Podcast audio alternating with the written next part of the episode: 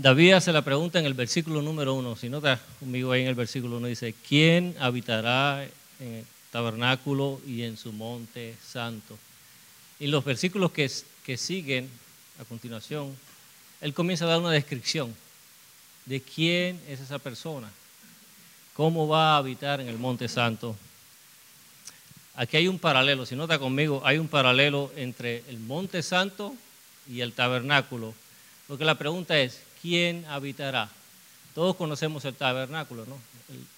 Moisés se le dio las indicaciones de hacer el tabernáculo, la tienda, y estaba dividido en, en varias secciones. Estaba el santo, el santísimo y el patio donde se hacían las ofrendas.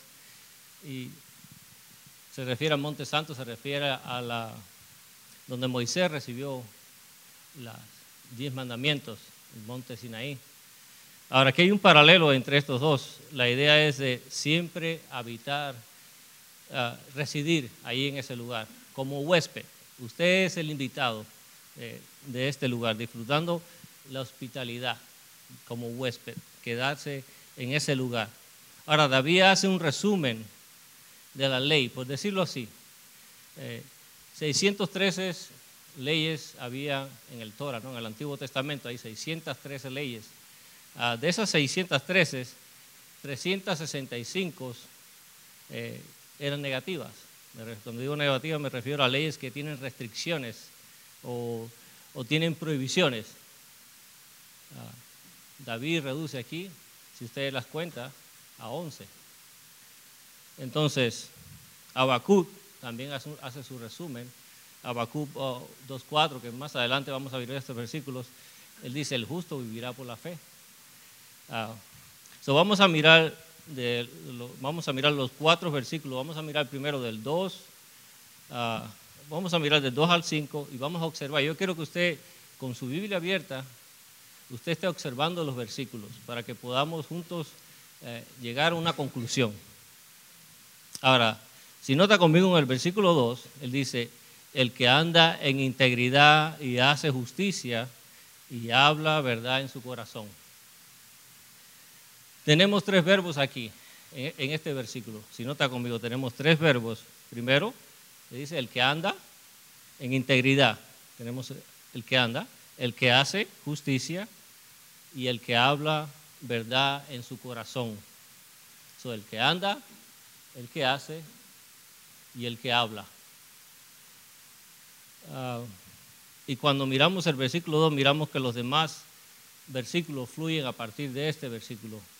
Ahora, esto es algo, esto es algo práctico.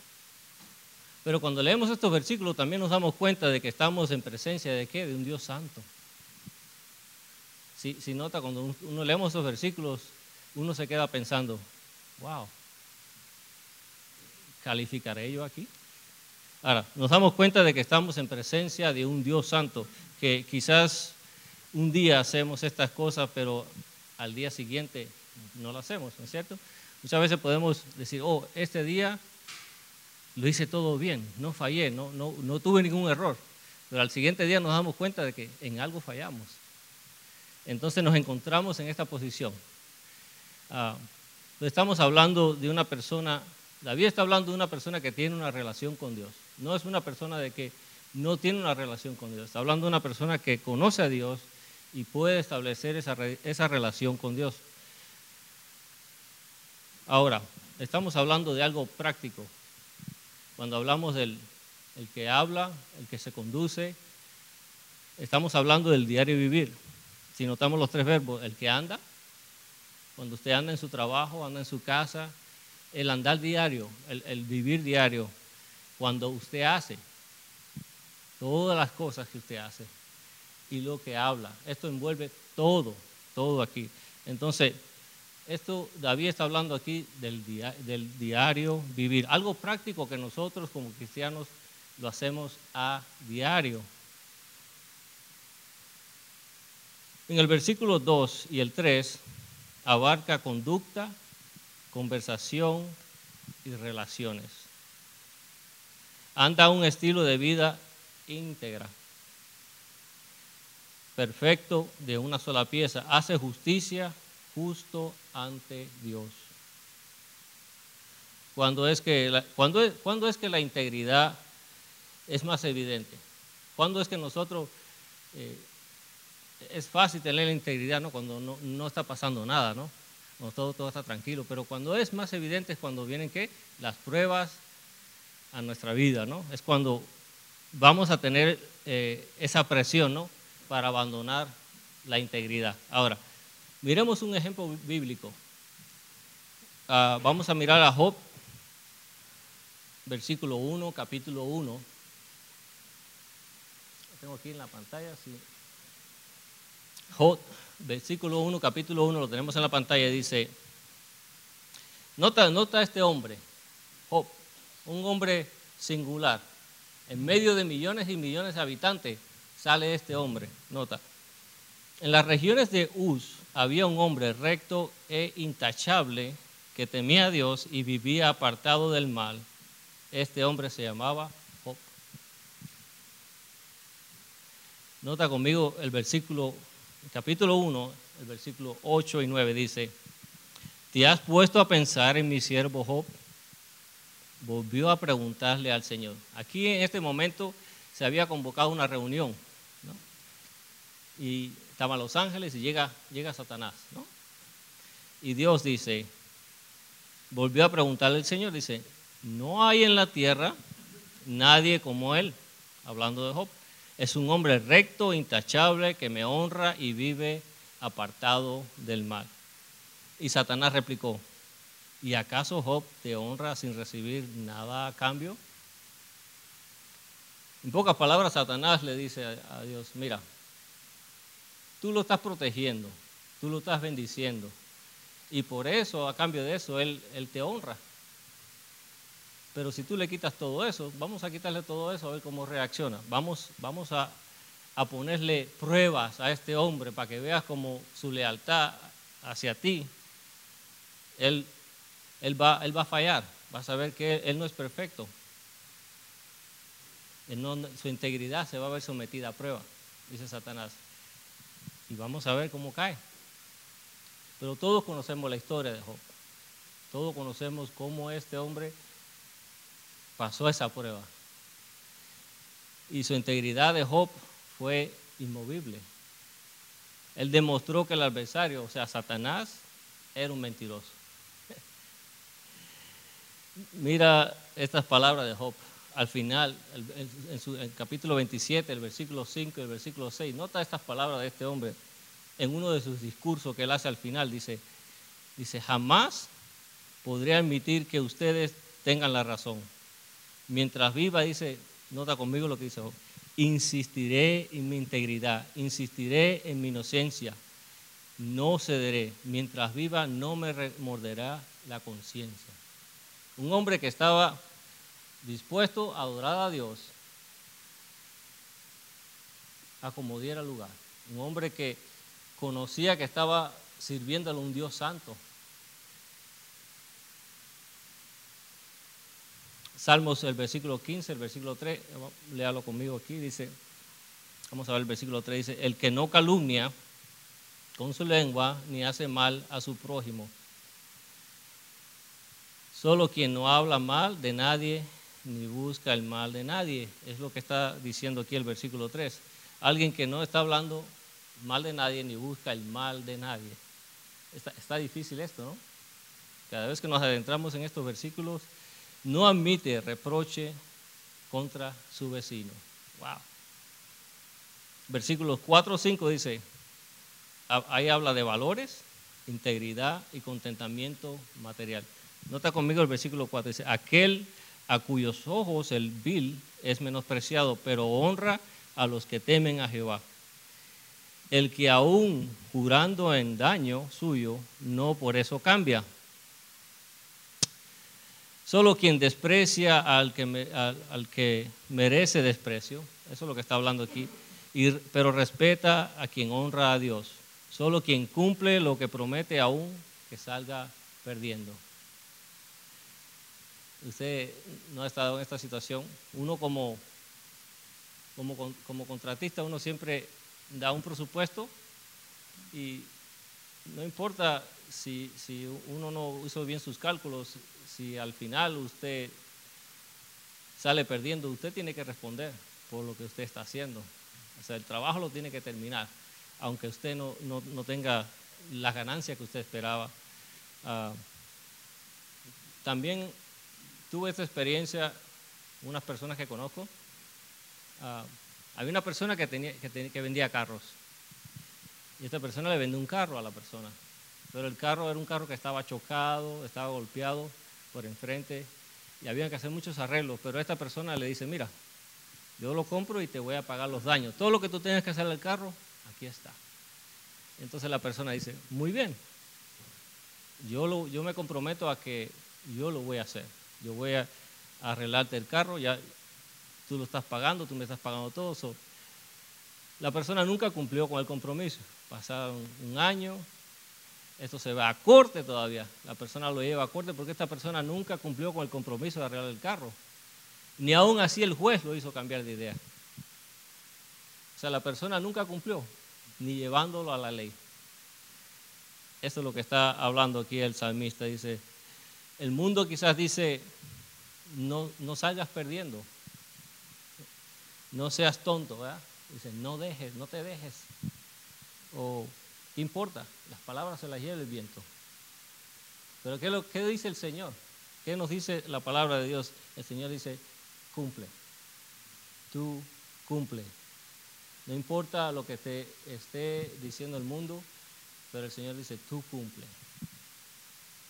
El Salmo 15, 5 dice, quien su dinero no dio a usura, ni contra el inocente admitió cohecho expresa el hecho de que una persona no es motivada por el dinero. Es lo que está hablando aquí.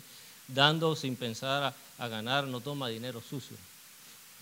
En, las leyes del Antiguo Testamento, un israelita, cuando le prestaba dinero a, su paisano, a su al israelita, él no podía cobrarle intereses. Él le prestaba el dinero y él no, no podía estar cobrando intereses. A eso se refiere, que no sea una persona usurera, que no esté tomando ventaja de lo que, de lo que está haciendo. Ahora, Nota conmigo lo que dice Lucas 6:35. Lucas 6:35 dice, ustedes, por el contrario, amen a sus enemigos, háganles bien y denle prestado sin esperar nada a cambio. Así tendrán un gran recompensa y serán hijos del Altísimo, porque Él es bondadoso con los ingratos y malvados. Wow. So, la gente avara, una persona que es avara, no sé si está correcta la palabra, avara, codiciosa, una persona que ah, no puede ver la necesidad espiritual, no puede ver el gozo de una inversión espiritual, por lo tanto se vuelve ciego, no puede ver las cosas del espíritu. El egoísmo distorsiona toda dimensión espiritual. Toda dimensión espiritual. Era uno de los requisitos que Jesús estaba diciendo en Mateo, para entrar a mi reino, el egoísmo no puede ser parte. Si quieres pasar a las filas de mi ejército, no puede, el egoísmo no, es, no entra aquí. Jesús le dijo, no puede servir a dos amos. Hablando de lealtad, un, esclavo solamente tiene un amo.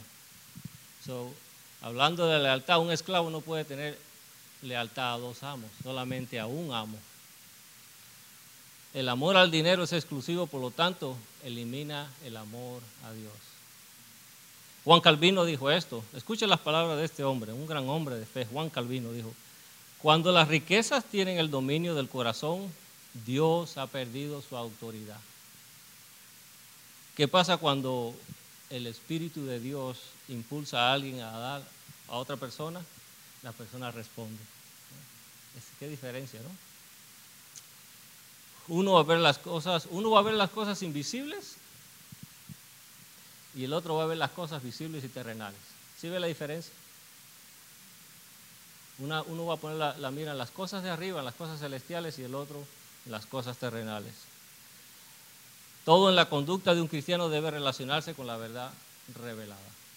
Todo en la conducta de un cristiano debe relacionarse con la verdad revelada. La verdad es la base para toda acción correcta. ¿Y cuál es la verdad? Es la palabra de Dios. La palabra de Dios es la que nos, la que nos lleva a la acción correcta. Un ejemplo, el robo en una tienda. Usted va y roba una tienda. ¿Qué dice la ley? Que el robo tiene que ser castigado. Cuando las leyes son la base para determinar la, la cualidad moral de cualquiera. Ahora, si quitamos todas las leyes, no podríamos juzgar a nadie desde el punto de vista moral. La buena conducta ni siquiera se puede ser definida. Si quitamos todos los absolutos o quizás o las leyes, como le podemos llamar nosotros, ni siquiera podemos medir la buena conducta. Tiene que haber una ley para que la conducta pueda ser evaluada, ya sea buena o sea mala. La conducta correcta está basada en el conocimiento correcto. So, la conducta correcta está basada ¿qué? en el conocimiento correcto, en el conocimiento de la palabra de Dios, en los principios de la palabra de Dios. Entonces, pero primero miremos el propósito de la ley. Hemos estado mirando estos versículos. Vamos a ver esos 613 mandamientos, eh, las leyes morales que Dios le dio a su pueblo le dio las leyes para hacer sacrificios. En todas esas 613, todo estaba envuelto ciertas eh, secciones. Ahora, ¿cuál era el propósito de la ley?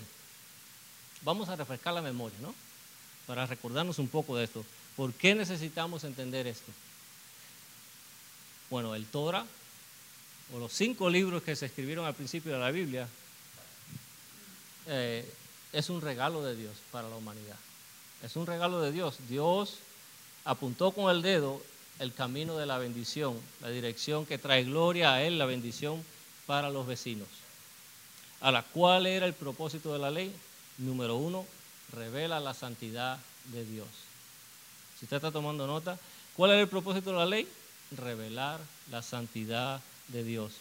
Educar al pueblo en cuanto al carácter de Dios. Dios es un Dios santo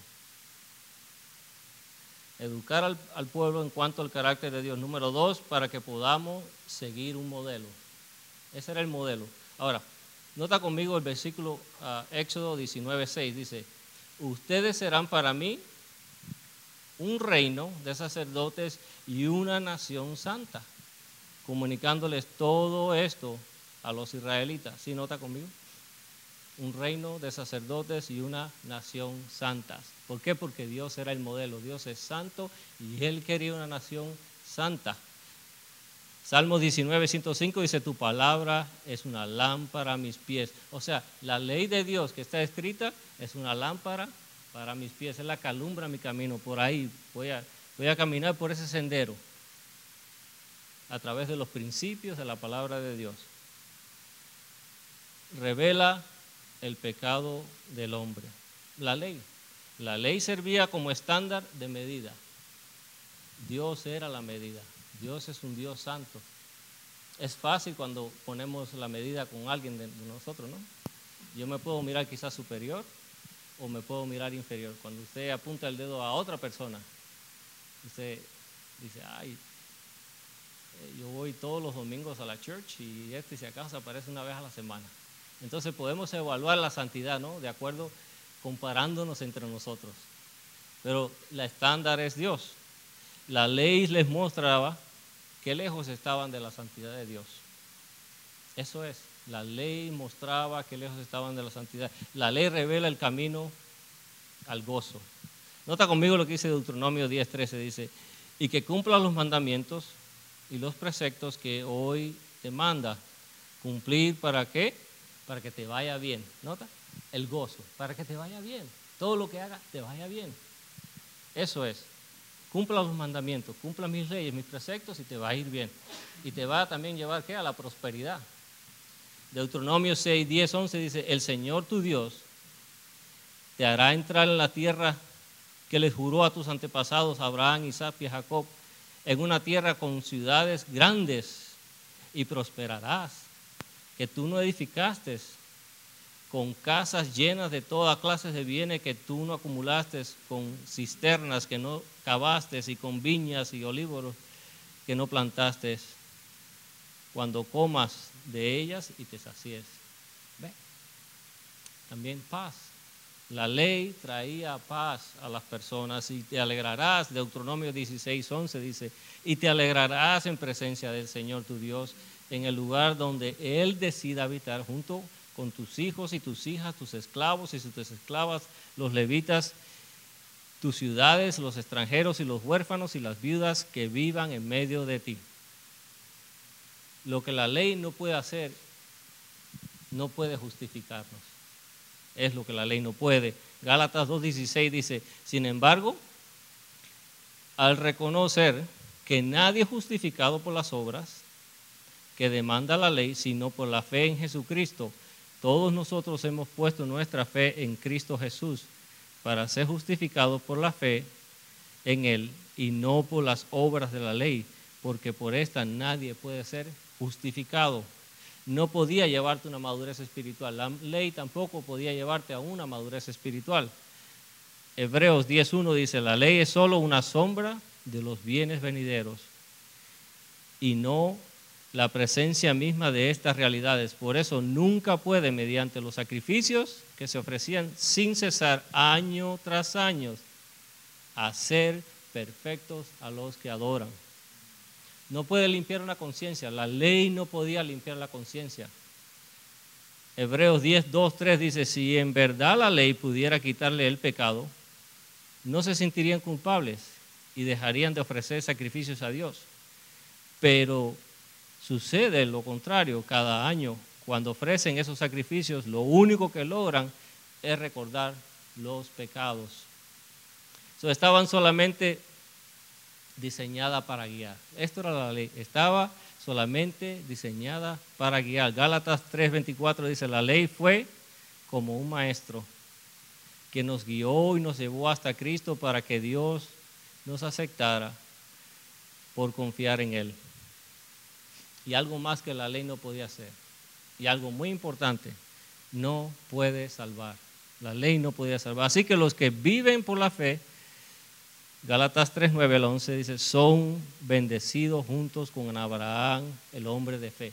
Todas las bendiciones de Abraham que estamos estudiando en Génesis, todo eso se recibe por la fe. Todos los que viven por las obras que demandan la ley están bajo maldición porque está escrito, maldito sea quien practique fielmente todo lo que está escrito en el libro de la ley. Ahora bien, es evidente que por la ley nadie es justificado delante de Dios, porque el justo vivirá por la fe. El justo vivirá por la fe. Ahora, ya entendemos los beneficios de la ley y entendemos lo que la ley no puede hacer por nosotros. La ley no me puede, no puedo ser salvo por la ley, no puede limpiar mi conciencia. Ahora, ¿cómo puedo ser salvo yo? ¿Cómo es que yo puedo ser salvo? surge la pregunta aquí. ¿Cómo dice, dice David? ¿Quién va a habitar ahí? ¿Quién? ¿Cómo puedo yo entrar al reino de los cielos? ¿Cómo puedo entrar al reino de Dios? ¿Cómo es que puedo permanecer y quedarme allí? Esa es una buena pregunta. La única manera entonces de entrar al reino de Dios, la única manera de venir a la bendición, la única manera es de ser feliz, en términos genuinos, verdaderamente feliz, tanto en el tiempo como en la eternidad es confesar su pecado, nuestros pecados. Identidad ah, total, incapacidad de satisfacer a nosotros mismos. Nota conmigo lo que dice Mateo, Mateo 5, 3, 5. Mateo 5, versículo 3 dice, bienaventurados los pobres en espíritu porque de ellos es el reino de los cielos. ¿Sí nota ahí?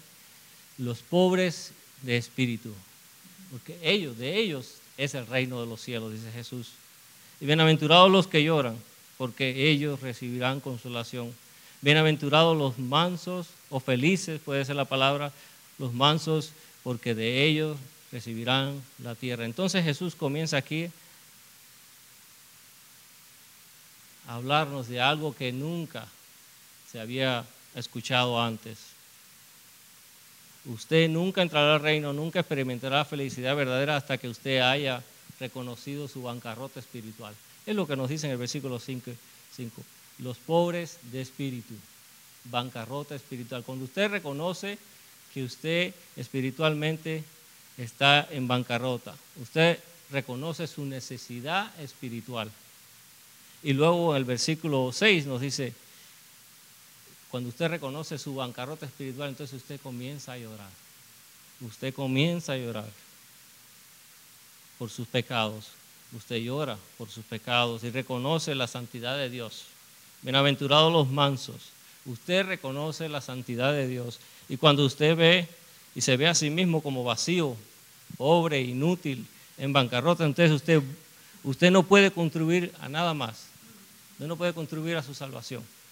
usted sabe, perdón, no le puede dar a Dios, no puede hacer nada para que lo califique. Usted simplemente viene delante de Él y usted reconoce su pobreza de espíritu, que usted está en bancarrota. Ser pobre de espíritu, eso es simplemente admitir bancarrota espiritual. Eso es, lleva a enfrentar mi actitud hacia mi bancarrota espiritual. La bancarrota espiritual simplemente significa estoy en pecado y nada más. Estoy en pecado y nada más. Y sabe una cosa, lo maravilloso de esto es que eso es exactamente lo que Jesucristo ha venido a hacer, a purificar nuestros corazones, a purificar nuestros corazones, porque cuando Él murió en la cruz, como puede ver, Él tomó el pecado que era de usted, el mío, el de todos, y lo pagó. Puso la paga. Y la Biblia dice entonces que Él imputa su justicia a nosotros. Y es un, es un intercambio fantástico. Él toma mi pecado y ahora Él imputa su justicia a mí. Él toma su pecado y le da su justicia para que cuando usted crea en Jesucristo y Dios lo vea a usted, lo, Dios lo ve puro, lo ve limpio. Y en ninguna otra condición Él lo ve de esa manera. No importa qué tanto hemos hecho en la vida, qué tanto hayamos pecado, cuando aceptamos a Jesús y venimos a Él, el, el, Padre nos ve limpio, puro. Solamente ve al Hijo, no ve nuestros pecados. Es debido a que Cristo tomó nuestro lugar cuando llevó nuestros pecados en su propio cuerpo, en el madero que su, que su justicia nos da. Entonces, por la fe en Dios, nos hace puros y limpios. Así de fácil. La fe en Cristo Jesús, en poner nuestra confianza en Él, en que Él murió por nosotros, el que dio su vida por nosotros entonces, por la fe, Él nos hace puros y limpios. Ese es el mensaje aquí en estos versículos, porque el Evangelio, Romanos 1.7 dice, porque el Evangelio, la justicia de Dios, se revela por fe y para fe, como está escrito, más el justo vivirá por la fe. Jesús lo hizo posible todo por nosotros, todo por nosotros. El sermón del monte va hacia esa dirección. Describe un hombre en el cual me he convertido. Eso es lo que está describiendo Jesús. Está describiendo una persona en la cual nosotros nos hemos convertido. Ahora Jesús mora en mí, mora en ustedes, está con nosotros y ahora todas estas cosas trabajan en nosotros. El Espíritu Santo mora en mí y produce en mí la santificación. Aquellos que hemos recibido a Jesús, ahora el Espíritu Santo está en nosotros y, comienza el proceso de santificación en nuestras vidas. Efesios 1.4 dice, según nos escogió en Él antes de la fundación del mundo para que fuésemos santos y sin manchas delante de Él. Él dice aquí que Él nos escoge con un propósito. ¿Cuál es el propósito? Nos lo dice el versículo. Dios nos escoge para qué? Para que seamos santos y sin manchas delante de Él. ¿Y cuál es el propósito? Para la alabanza de la gloria de su gracia, con la cual nos hizo aceptos en el amado, en Jesús ahora. Dios nos, Dios nos aparta del mundo, nos saca para su uso exclusivo. El resultado, glorificar a Dios. Agrado Dios por el poder del Espíritu que mora en mí. Estando persuadido, dice Pablo, en Filipenses 1.6 dice, estando persuadido de esto, que el que comenzó en mí que comenzó en vosotros la buena obra, la perfeccionará hasta el día de Jesucristo. El Padre es el que comienza la buena obra en nosotros. Y Él es el que la sigue perfeccionando hasta que venga Jesús. Ahora, nadie más la va a perfeccionar. El esposo no va a perfeccionar a la esposa, los, los padres no a los hijos. Es Dios el que perfecciona la obra en nosotros. Él es el que hace, el que produce en nosotros la obra. Dios es el que perfecciona. Él es el alfarero. Es el, él agarra el barro y comienza a moldear el barro en nosotros. Él es el que termina el producto final. Hasta el día que venga Jesús, entonces vamos a ver el producto final de nuestras vidas. El salmista al final dice, el que hace estas cosas no resbalará jamás. Si nota el, final de, del Salmo, del final del versículo 5, dice el salmista, el que hace estas cosas no resbalará jamás. ¿Qué es lo contrario de resbalar? Estar en pie. El salmista dice, ese va a permanecer, va a estar en pie. Ahora, siempre estará en pie. ¿Por qué va a estar siempre en pie? Porque en Jesús estamos seguros. En Jesús estamos seguros. Efesios 1.13 dice, en Él también vosotros habiendo oído la palabra de verdad en el Evangelio de vuestra salvación y habiendo creído en Él, dice, fuiste sellado con el Espíritu de la promesa. Esa es la garantía que en Él estamos seguros. Dios nos ha sellado con su Espíritu. El Espíritu Santo ahora mora en nosotros y eso es la garantía. Él un día va a terminar esa transacción que Él comenzó. Él un día va a terminar. Estamos sellados, somos de Él, pertenecemos a Él. Este salmo nos enseña la necesidad de acercarnos a Dios que con humildad y reverencia. El salmista también reconoce la gracia de Dios, su misericordia y su perdón. Pudieron acercarse a Dios con humildad, pero a la vez con plena confianza. Acerquémonos a Dios con plena confianza, porque le pertenecemos a Él. Lo más importante de la vida cristiana no, no es hacer muchas veces cosas buenas, ponga atención, sino hacer la voluntad de Dios. Y para hacer la voluntad de Dios debemos de estar conectados con Cristo. Tenemos que estar conectados con Cristo. Juan 15, 5, para concluir el último versículo, dice, dice Jesús, yo soy la vid y ustedes las ramas. El que permanece en mí, como yo en él, dará muchos frutos. Separado de mí no pueden ustedes hacer nada. Vamos a orar. Padre, te damos las gracias, Señor, porque podemos disfrutar, Señor, de, tu palabra y que penetra a lo más profundo de nuestro ser, Señor, que cambia nuestros corazones, Señor, que cambia nuestra manera de pensar, Señor, que nos, nos mueves a ser a verdaderos adoradores, Señor, y a reconocer, Señor, que eres un Dios santo, Señor, y, y tú nos has escogido, Señor, desde la fundación del mundo, con un propósito, tú nos has separado, Señor, para que para tu uso exclusivo, Señor. Padre, te pedimos que nos ayudes en esta noche, Señor, a reflexionar qué estamos haciendo con nuestras vidas, Señor, cómo estamos viviendo nuestras vidas, de qué manera hemos llegado aquí y por qué estamos aquí, Señor. Ayúdanos a meditar en tu palabra, Señor, que transforma nuestros corazones, Señor.